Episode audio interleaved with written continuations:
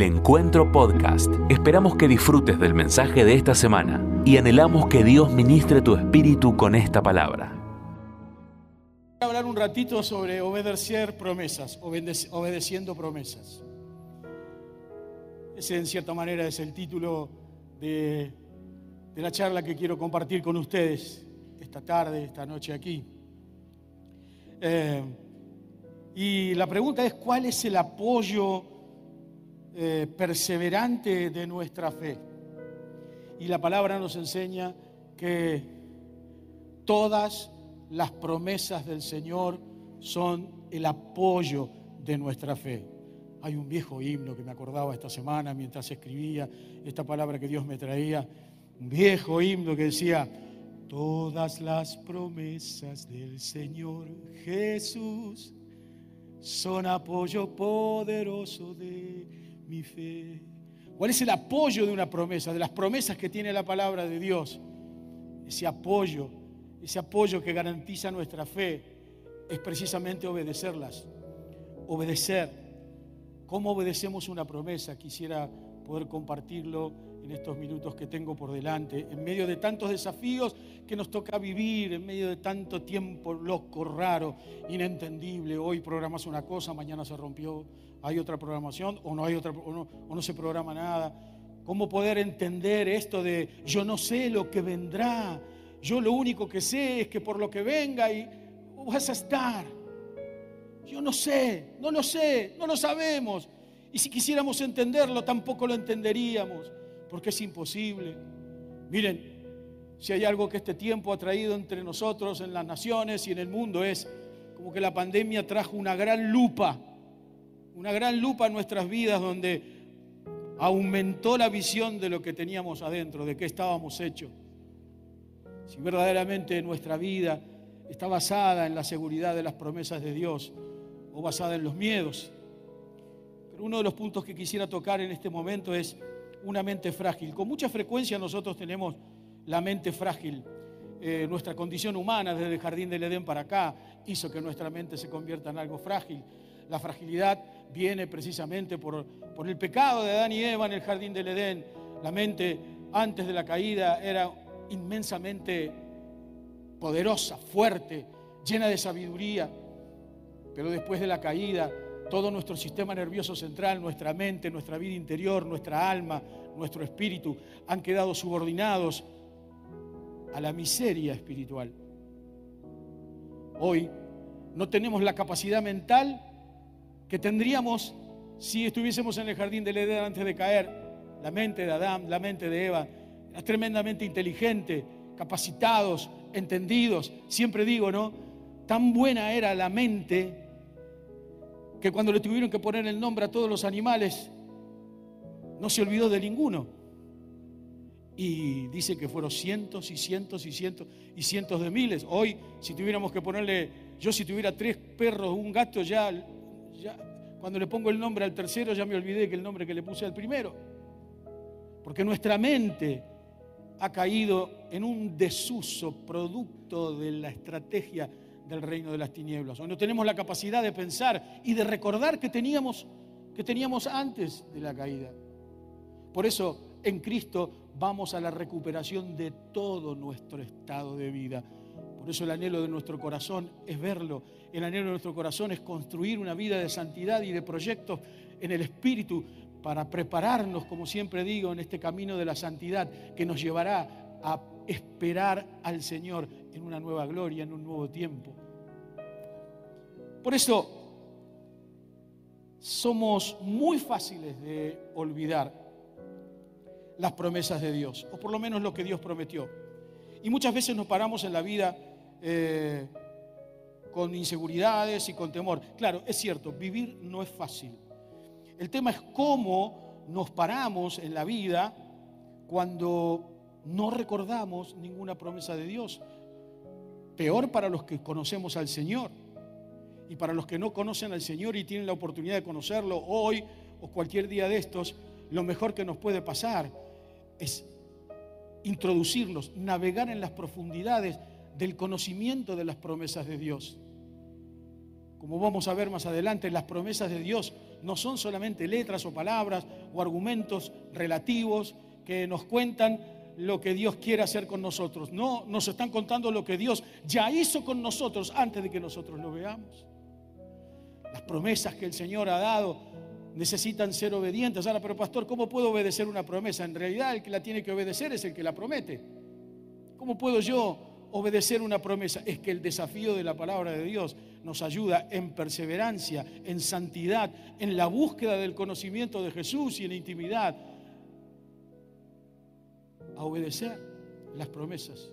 Yo puedo leer una promesa de Dios, pero la puedo leer, no le puedo dar una estructura de sabiduría espiritual, solamente la leo, pero no solamente tengo una lectura allí, lo que tengo es algo que Dios hizo, que Dios declaró con su boca como vamos a ver más adelante, lo firmó y dijo, esto sea hecho y fue hecho y será hecho. Aunque todavía no lo hayamos visto, necesitamos recuperar nuestra capacidad mental de poder recordar lo que Dios nos promete.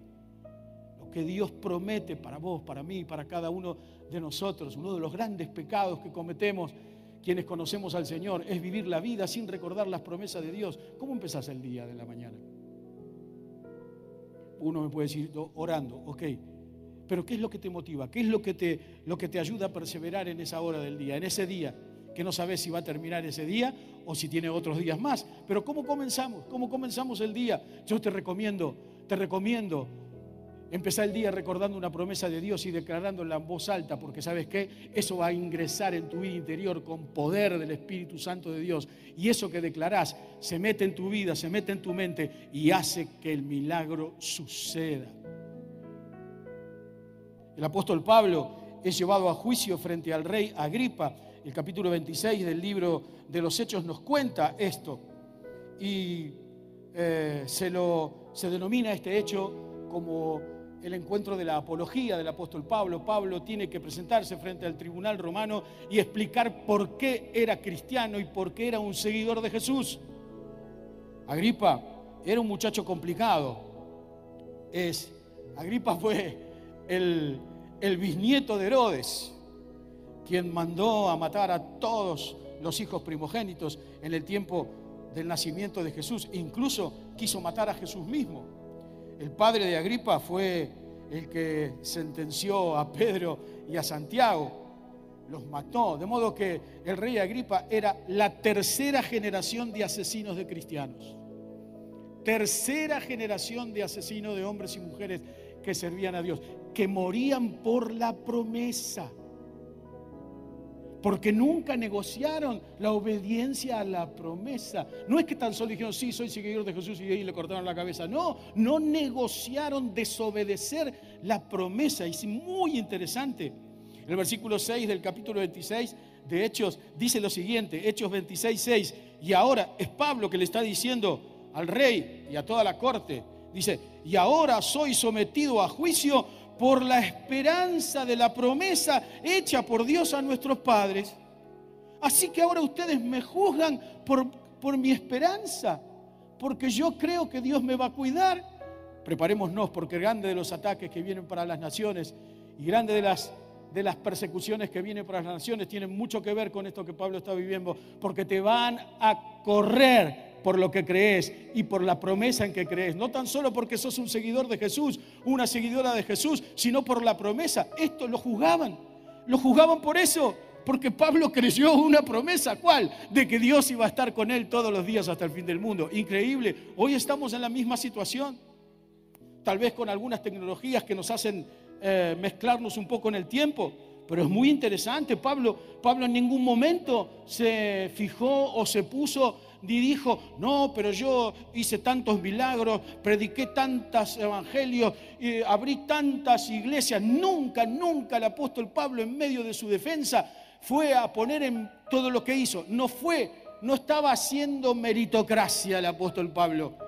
El apóstol Pablo le estaba diciendo al rey Agripa, ahora resulta que vos me condenás porque yo creo una promesa que ha sido hecha a mis padres, o sea, le estaba citando cinco mil, seis mil años de historia.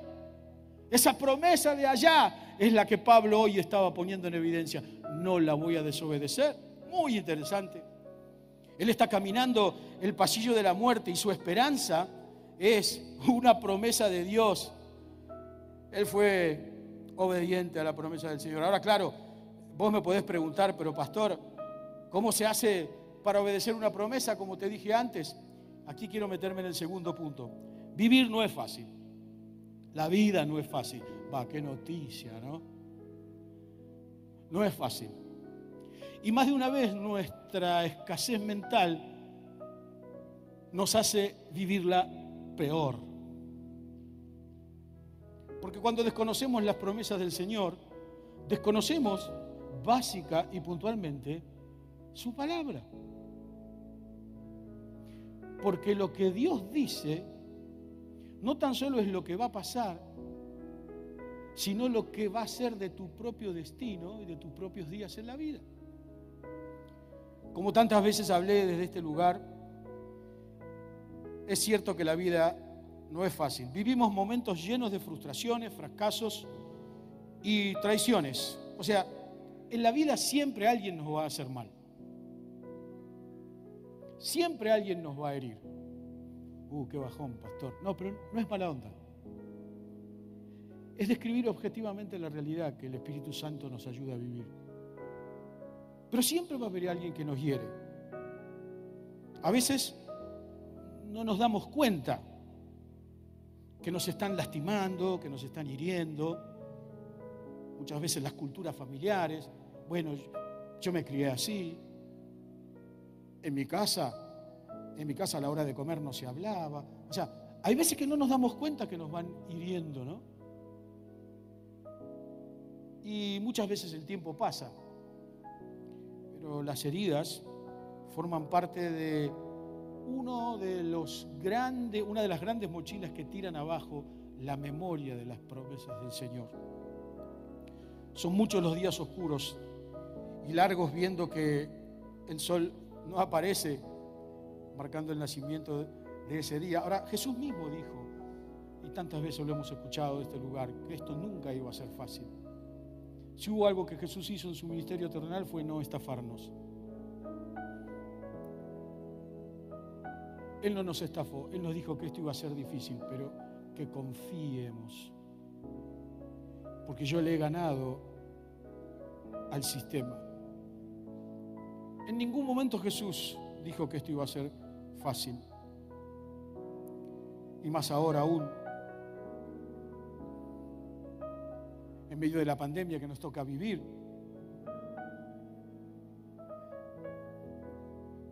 Es tan grande toda la movida, como yo le llamo colateral, que son tantas las cosas que pasan que no vemos, que nos afectan y que solamente la memoria, en las promesas de Dios, traen un verdadero caminar seguros, aunque no sepa lo que va a venir mañana. Pero esta pandemia nos está preparando para que entendamos que vamos camino hacia donde los temas de salud no van a tener respuesta, la economía no tiene respuesta, la política no tiene respuesta. Hoy todo es una mezcla de nada con más oscuridad. Hoy todo es un planteo de confusión, pero en medio de la confusión nosotros somos luz. Porque las promesas de Dios habitan en nosotros. A ver, las promesas del Señor habitan en vos, habitan en mí, pero necesitamos conocerlas. Necesitamos experimentarlas, necesitamos creerlas. Lo único que nos mantiene vivos son las promesas del Señor. Y como escuchábamos esta mañana, lo único que nos mantiene vivo es saber que dependemos de Él. Miren, yo no sé cómo, cómo están viviendo, como de muchos sí sé cómo están viviendo la pandemia. De hecho, pastoralmente uno trabaja en la atención continua de las crisis y de los tremendos agujeros que esta pandemia está dejando en muchas vidas, no tan solo de los que no conocen al Señor, sino puntualmente de los que conocen al Señor. Porque hay muchos que se sienten defraudados, pero ¿por qué? ¿Qué pasó? No era que Dios iba a estar conmigo. Esa no es una manera de negociar un aprendizaje de una promesa. Las promesas no tienen una puerta de negociación. Las promesas son y serán siempre la voz de Dios. Si Él lo dijo, entonces eso será hecho. Son un montón los agujeros que uno viene trabajando y aún en uno mismo ¿Cuántas veces yo mismo me he angustiado en medio de tiempos difíciles, en medio de este tiempo tan loco, tan raro, totalmente improgramable? No tenemos manera de programar algo y lo que programamos, como te decía antes, puede durar segundos, minutos, horas. Hoy más que nunca dependemos del Señor. Hoy más que nunca. Más que nunca estamos siendo puestos a prueba a través de esta gran lupa. ¿Quién te guía? ¿En quién crees en medio de la tempestad? ¿Cuál es la promesa que te genera vida para enfrentar la tempestad? Hoy más que nunca, pero más que nunca. La obediencia es una promesa, en una promesa de Dios, es creer lo que Él dice y que eso que ha dicho por la fe lo veo aunque no haya acontecido y que es para mí en plenitud. Miren, yo soy hoy lo que soy no tan solo por lo que Dios ha hecho en mi vida, sino porque un día mi mamá, mi amada vieja, Elisa, cumple 90 años ahora, está perfecta, perfectísima. Pero hoy yo soy lo que soy porque mi mamá, en medio de una crisis familiar, cuando nosotros éramos chicos con mi hermano, clavó rodillas al Señor reclamando las promesas que tenía para mí. Ah, esa ha sido una libertad, la más grande de las libertades. Porque mientras uno andaba escabullido, pecando, la vieja estaba de rodillas clamando al Señor. Vos prometiste, vos prometiste, vos me dijiste, yo consagré a este pibe, yo, yo, yo. Eso es mi gran, eh, te puedo decir, mi gran tesoro hoy después de la gracia y el amor de Jesús. No hay manera de poder entender la vida sin estar bajo las promesas de Dios. Es imposible. Porque aún las preguntas que no tienen respuesta son contestadas por perseverar en la obediencia a una promesa. Miren, hace un tiempo, gran parte de este mensaje viene de un trabajo que empecé a hacer hace dos o tres meses, que es estudiar las promesas de Dios. Y este es el tercer punto que quiero, quiero contarte. Ahora, ¿Cuántas promesas hay en la Biblia? ¿Cuántas promesas hay? Alrededor de 7.500 promesas. Decime, a ver, ¿te acordás de alguna? 7.500. y estoy escribiendo sobre eso y estoy analizando una por una.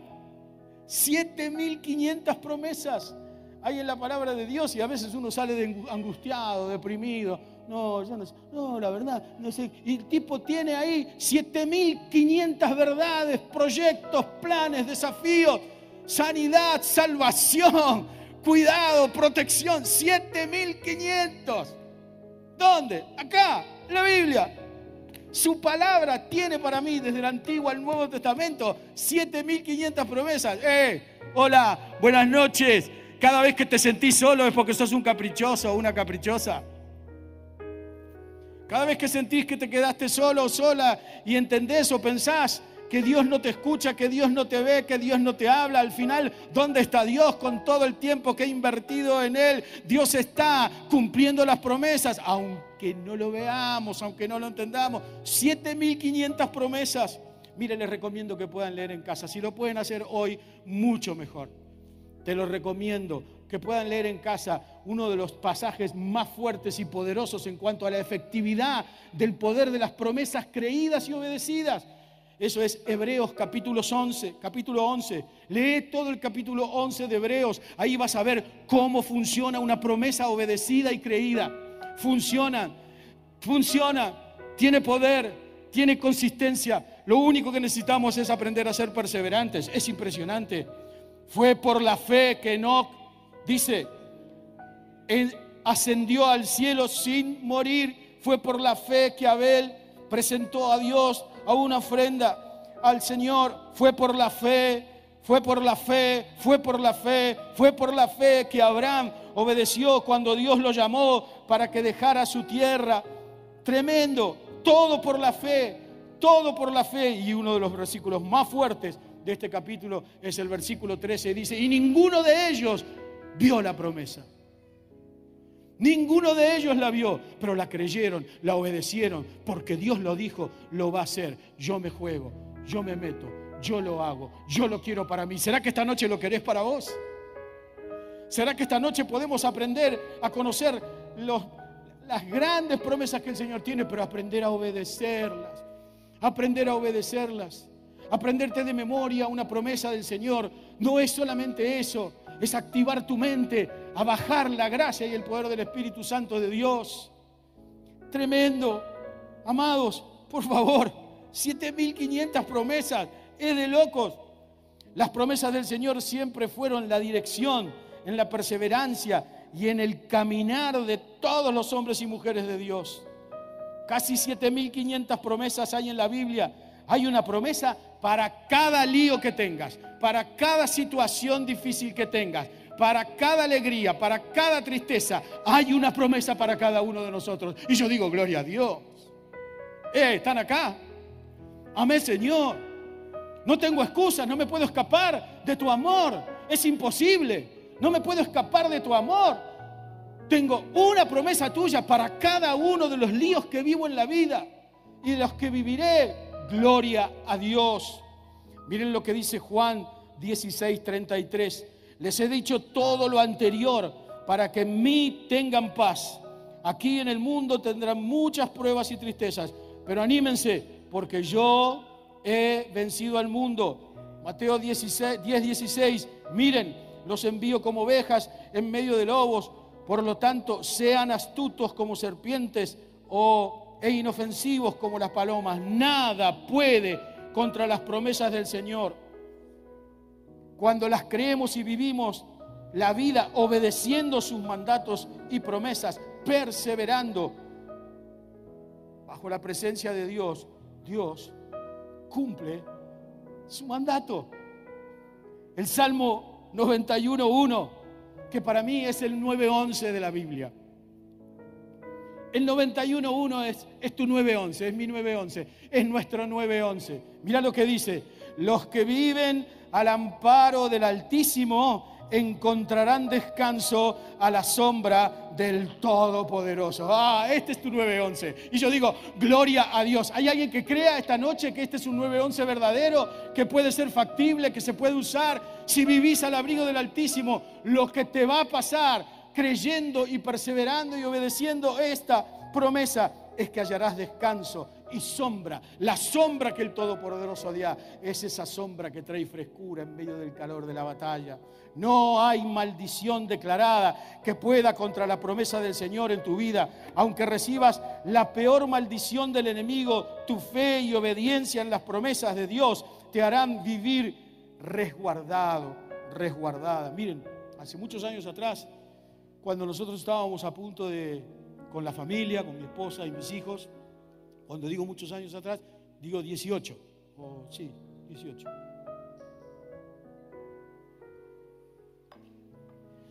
Estábamos aceptando un desafío de Dios muy fuerte, muy importante. El pastor Jorge estaba eh, pastoreándonos en este desafío.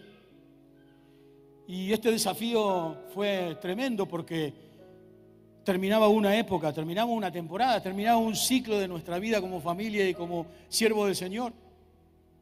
No fue fácil, porque ese cierre de esa temporada trajo mucho dolor, mucha angustia, mucha tristeza. No, estábamos heridos, estábamos heridos. Nunca pensamos que nos iban a herir, pero estábamos heridos. Mientras yo estaba, mientras juntos como familia eh, estábamos viviendo ese proceso, estábamos tomando la decisión de venir a congregarnos a, aquí, a Guillón, a la iglesia del encuentro, con toda esa carga de dolor y oscuridad y de qué va a pasar mañana, en medio de una incertidumbre económica, familiar, pero la cosa es que toda nuestra familia, nuestros hijos eran chiquitos, y nos estábamos mudando espiritualmente y físicamente porque estábamos dejando la casa donde estábamos y estábamos viniéndonos a mudar acá. Ustedes saben que nosotros durante tres años seguidos estuvimos yendo y viniendo a Quilmes. Durante tres años seguidos. Eh, hasta que un día nos mudamos físicamente también. Creo que era un viernes a la tarde o después del mediodía, Lili sale a hacer unas compras, estaba el camión de la mudanza, la gente estaba cargando las cosas. Y Lili se encuentra con, con una hermana. Y la hermana le dice, esto que están haciendo ustedes va a traer el fracaso de la vida de tus hijos. Tus hijos van a abandonar al Señor, se van a rebelar, deshonrarán a Dios por esto que ustedes están haciendo. Wow, que te maldiga el enemigo es una cosa, pero que te maldiga un hermano, no. ¡Pum! Una herida, un golpe, un balazo en la nuca, yo bendigo a Dios por la respuesta que Lili de dio, la podría haber ahorcado en la esquina de casa tranquilamente, ¿no? Pero ¿quién te crees que sos vos, no? O sea, dos chicas peleándose, ¿no? Lili me dijo, mira, nosotros estamos bajo la cobertura. No tan solo nos cubre la sangre de Jesús, sino que nos cubre la iglesia local, el poder de la unidad de la iglesia local. Nosotros fuimos restaurados en este lugar. Fuimos restaurados aquí. Ese día, mientras todos los muchachos estaban cargando las cosas en el camión, perdonamos a esta mujer. Por supuesto, Lili lloraba mucho y a mí me dio mucha bronca, mucha bronca. Pero ¿saben qué? La promesa de Dios estaba con nosotros. Y estaba sobre nosotros. Y nosotros decidimos creerla y obedecerla. Y la creímos. Y la obedecimos. Y hoy aquí están mis hijos, mis nueras, mi nieto y medio, porque ahora dentro de poquito viene, viene Juan Pedro. Y yo digo, gloria a Dios, hoy aquí, porque creí una promesa, tengo, tenemos una tercera generación de hijos de Dios porque Dios cuando te bendice con sus promesas, lo que el Señor está haciendo, no tan solo bendecirte a vos, Él está bendiciendo todas tus generaciones. Todas las promesas del Señor son sí y amén. Y yo digo, gloria a Dios. Alabado sea el nombre. Dáselo más fuerte al Señor. Gloria a Dios. Nada, nada, nada ni nadie, aunque te maldigan, van a sacar de tu vida la gracia y el poder de Dios. Amados, sigamos con firmeza la obediencia y la perseverancia en el Señor. Muchos en la situación en la que yo estaba me decían en aquella época, de acá no salís más. Más maldición. De acá no salís más. De esta no salís más. Y si salís, me dijo uno, vas a salir destruido. Yo digo, gloria a Dios. Porque la maldición es transformada en bendición. Ay Dios, gloria a Dios. Yo lo disfrutaba a mi nieto mayor, al Benja. Esta semana le di la mamadera, ¿no? Y va, varias veces le di la mamadera. O sea, no es que es un hecho maravilloso y milagroso que le haya dado la mamadera, pero le di la mamadera al gordo. Pesa 10 kilos, pero parecen 10 toneladas. Lo cierto es que cuando termina la mamadera, yo solemos con Lili declarar eh, proféticamente. Eh, y cuando Benja nació, lo primero que hicimos cuando lo tuvimos en brazos es decir, Benja, todos estos años hemos estado trabajando para vos. Hemos servido al Señor, hemos sido obedientes, hemos creído cada una de sus promesas. Hemos andado en el valle de sombras de muerte, hemos andado en el valle de lágrimas, pero Dios estuvo con nosotros. Todos estos años hemos estado trabajando para vos. Y yo le termino de dar la mamadera y empiezo a decirle, vos sos, esto que le dije recién, una tercera generación de bendición. Estábamos con Lili ahí y yo le digo, tu esposa va a ser bendecida, tus hijos van a ser bendecidos, tus nietos van a ser bendecidos, porque Dios, Dios bendice generaciones. Y él estaba ahí como hace, ¿no? Como es, así hiper, hiperactivo. No sé a quién salió, a mí no, ¿eh? Al padre seguro. Pero es así, hiperactivo, y estaba contento.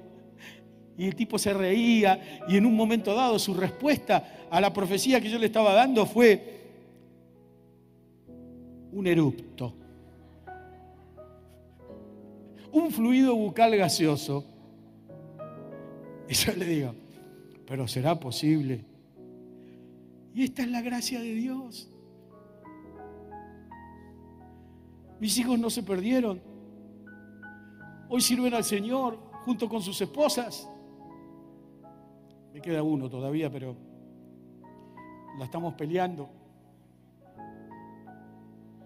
Hebreos 10, 23 dice, manténganse firmes sin titubear en la esperanza que afirmamos, porque se puede confiar en que Dios cumplirá sus promesas.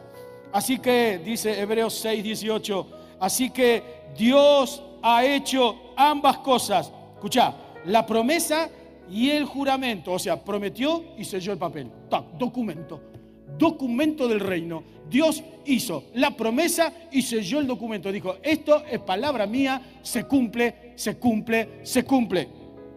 Estas dos cosas no pueden cambiar, porque es imposible que Dios mienta. Por lo tanto, los que hemos acudido a Él en, en busca de refugio, podemos estar bien confiados, aferrándonos a la esperanza que está delante de nosotros. Ahora bien, la gran pregunta que tengo para hacerte esta noche, amado, amada, es, ¿sobre qué estás edificando tu vida?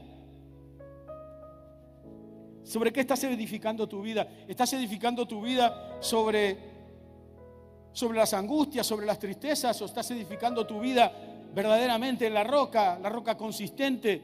Yo siempre digo y nunca me voy a cansar de decir, el arquitecto es el mismo, los planos son los mismos. La gran diferencia está donde construimos nuestra vida. ¿Dónde estás construyendo tu vida? ¿Estás construyendo tu vida sobre las promesas de Dios? ¿Vas a edificar sobre lo que te pasó en la vida o sobre lo que Dios tiene preparado para darte? ¿Sos lo que te pasó o sos lo que Dios te promete que sos y serás? Hola, acá quiero invertir un minuto más. ¿Sos lo que te pasó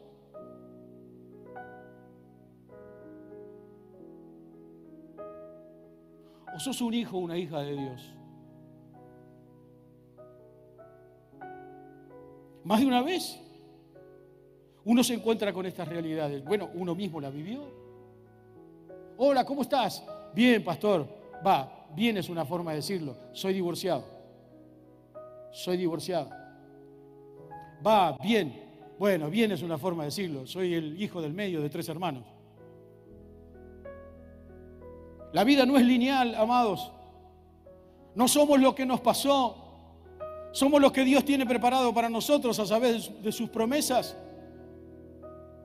Vos no sos lo que te pasó, yo no soy lo que te pasó. ¿Puedes decir conmigo esta noche, no soy lo que me pasó? ¿Lo puedes decir? Dale, dale, animate, animate. No soy lo que me pasó. Soy un hijo de Dios, soy una hija de Dios. Creo, vivo, confío y obedezco sus promesas. Aleluya. No es cierto, no le creas al diablo, la vida no es lineal. Si vos sentís que eso es lo que te pasó, te invito hoy en el nombre de Jesús a que no dejes que eso pase más. Ponete a trabajar, pedí ayuda, dejate sanar, dejate restaurar, dejate de entender que sos de donde venís cuando lo, que Dios quiere que entiendas que, que vos sos parte de su promesa. Este es uno de los grandes errores que todos nosotros conocemos. Esto es uno de los grandes errores que cada uno de nosotros vivimos.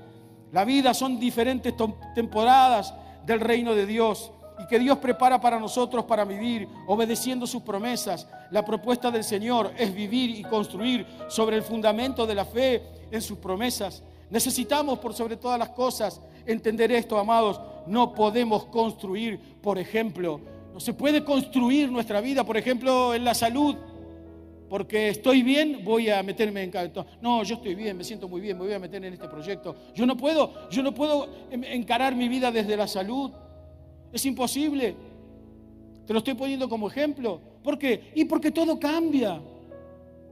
Todo cambia de un momento para otro, todo cambia de un día para otro. Es impresionante. Todo cambia. No podemos construir sobre la economía. porque estoy bien económicamente, entonces construyo un proyecto y mi vida se centra en el proyecto que estoy construyendo porque estoy bien económicamente. Yo no puedo construir porque estoy bien económicamente. ¿Por qué? Porque todo cambia, mañana se puede dar vuelta todo. Vos que crees que porque estás bien de salud y empezás a construir un proyecto porque te sentís bien, porque estás bien de salud, y de un día para otro la cosa cambia. Antes tenías en la mesita de luz eh, los libros que leías y la Biblia, ahora tenés medicamentos. Aún abrís la heladera y están los medicamentos en la heladera. Todo cambia. Yo no puedo construir sobre estados. Yo construyo sobre una promesa revelada que me dice, es cierto, es cierto, Dios está con nosotros. Este tipo de construcciones pueden cambiar en minutos.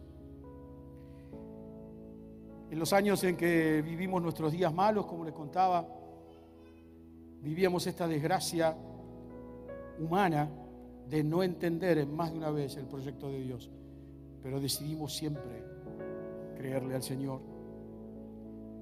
Por eso hay un salmo que quisiera compartir, el 103, versículo 4.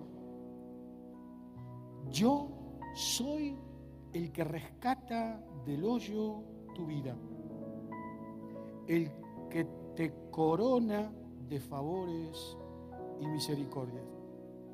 Mira, tus amigos pueden decir lo contrario, tus familiares pueden decir lo contrario. Es probable que a lo mejor hayas, hayas recibido en tu vida maldiciones familiares. Hay mucho de eso, hay mucho trabajo pastoral sobre esta realidad. De muchos, como en el caso mío, hemos recibido maldiciones familiares. Vos no sos para esto, vos no servís para aquello, vos sos igual a tu mamá, vos sos igual a tu papá, vos sos igual a la tía Carlota, Todas esas cosas que terminan transformando nuestra vida y que después crecemos creyendo eso. Porque las maldiciones familiares lo que hacen es generar límites. Bueno, yo te quiero decir, esta noche Dios está dispuesto a romper esas cadenas malditas y darte una nueva esperanza creyendo y obedeciendo su palabra. Él te rescata del hoyo.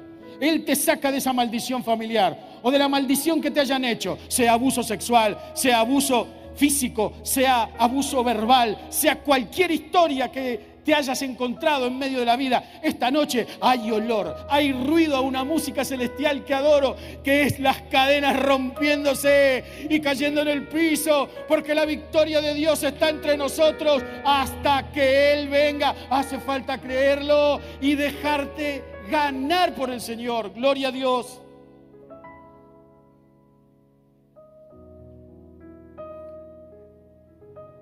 Vivamos conforme a las 7.500 promesas. Quienes construimos nuestra vida sobre las promesas de Dios, siempre tendremos, tendremos buenas noticias en medio de las tormentas. Siempre me acuerdo del apóstol Pablo que había recibido de Dios el mandato de ir a Roma a predicar y en medio de la tempestad que duró más de una semana, según cuentan los historiadores, en medio de esa tempestad, el barco se empieza a destruir. Muchos de nosotros conocemos esa historia y el apóstol Pablo recibe una palabra de Dios diciéndole, nadie va a morir en este barco, nadie va a morir. ¿Y sabes qué? En este barco de la vida que el Espíritu Santo nos ha dado, que la gracia del Señor nos ha dado en la cruz, que hoy, hoy disfrutamos y recordamos en esta Semana Santa de una manera especial. En esta, en esta no se muere nadie, así que salí de tu angustia Declarar esta noche en el nombre de Jesús una vencida brutal a tu tristeza, a tus miedos. Declarar en el nombre de Jesús en esta noche que las promesas que el Señor ha dado van por sobre todo el mal que te han hecho, porque el bien y la misericordia del Señor te van a seguir todos los días de tu vida y en la casa de Jehová moraremos por largos días. Hola, gloria a Dios. Bendito sea el nombre del Señor. 7500 promesas, una promesa de Dios para cada situación. La Biblia nos enseña que hay dos maneras de construir, como te dije antes. O construimos, o construimos en la roca, o construimos en la debilidad, o construimos en la arena.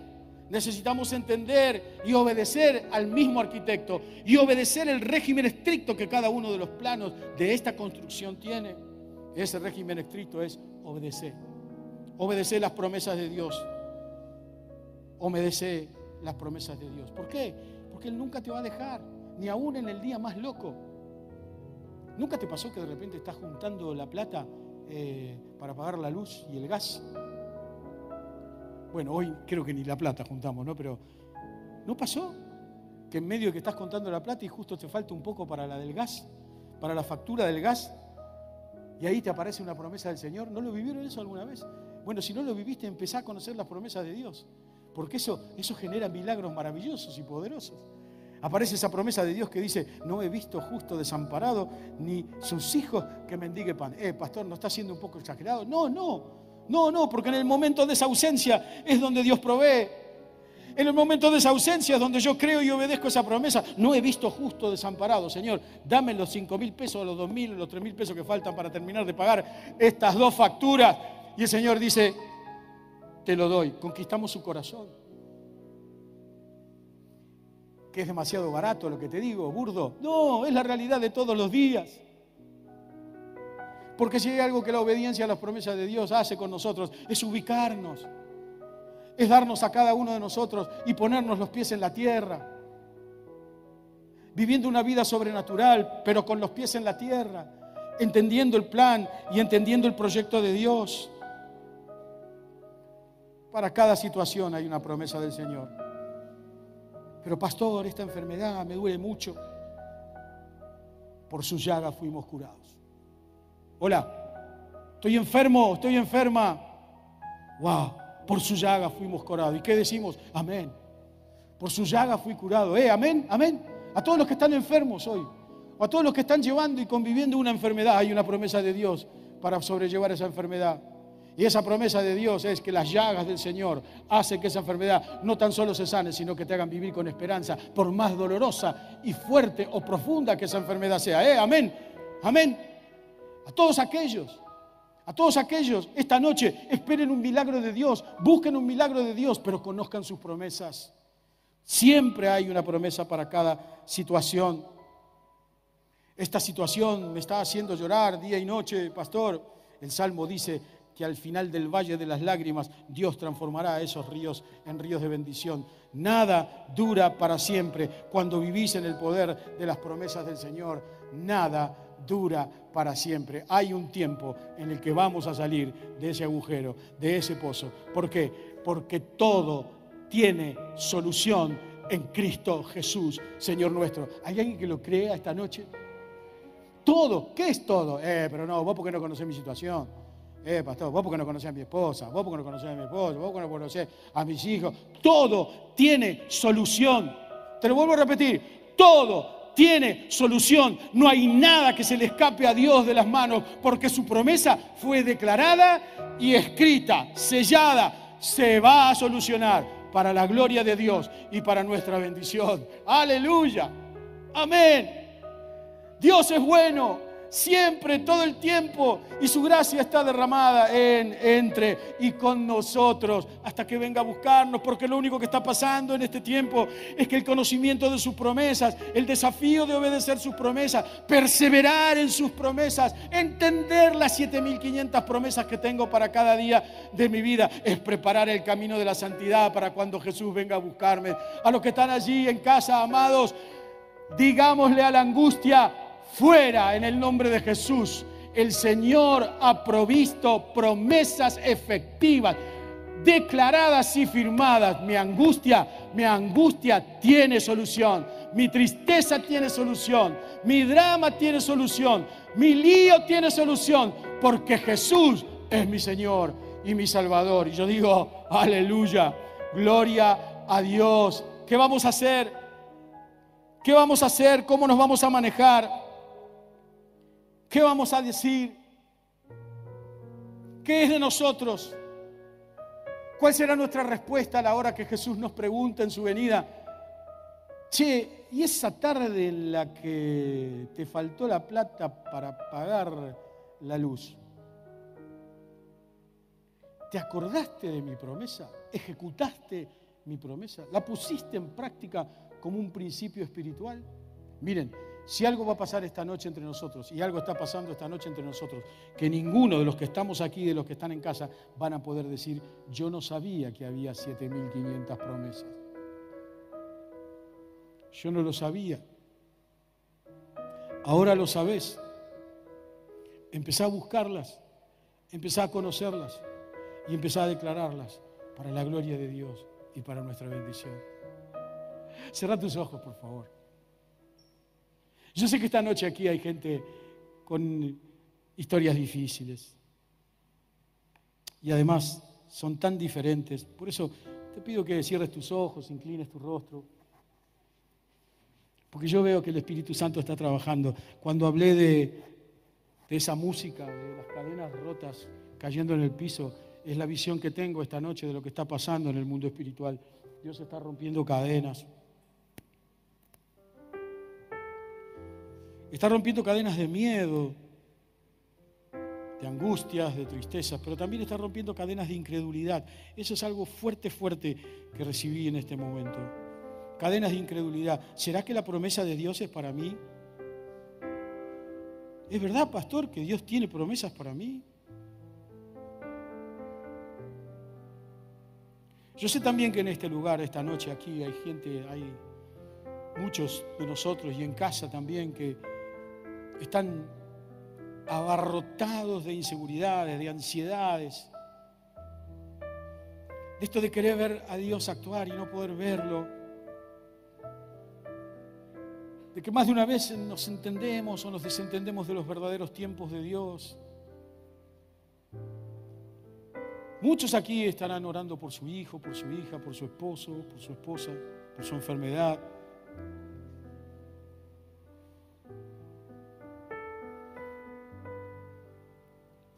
Seguramente hay quienes están aquí viviendo la maldición de los ataques de pánico, de los problemas terapéuticos, ansiedades, depresión. Es muy probable que más de uno aquí hoy esté en esa situación. Yo quiero decirte, la promesa de Dios es que Él te liberará de todo temor, de todo miedo no hay ataque de pánico que se resista al poder del Espíritu Santo y al poder de la palabra de Dios prometida. No hay depresión que se resista. No hay angustia que se resista. No hay mentira. No hay pecado que se resista al poder de la palabra de Dios, de las promesas del Señor. Esta noche, esta noche es una noche extremadamente importante para vos, aquí en el templo y allí en casa. Porque es muy probable que más de uno de los que estamos aquí en casa estemos luchando, estés luchando con una realidad económica que esta pandemia se ha llevado, nos ha recontrapasado por encima. Broncas, enojos. Y hoy, hoy la gracia y el amor del poder del Espíritu Santo de Dios dice, créeme a mí, conóceme a mí viví bajo mi promesa, construí tu vida. Aún tus líos, tráelos a la cobertura de mi promesa. Vení a este 9:11, habita, viví en mi casa, dice el Señor, porque allí habrá descanso y libertad. Muchas gracias por escuchar este mensaje. Es nuestra oración que el Espíritu obre en tu vida a través de esta palabra y pueda ser un canal de bendición con otros. Te invitamos a suscribirte y compartir estos mensajes. Para más información, visita nuestra web www.iglesiaelencuentro.org.ar.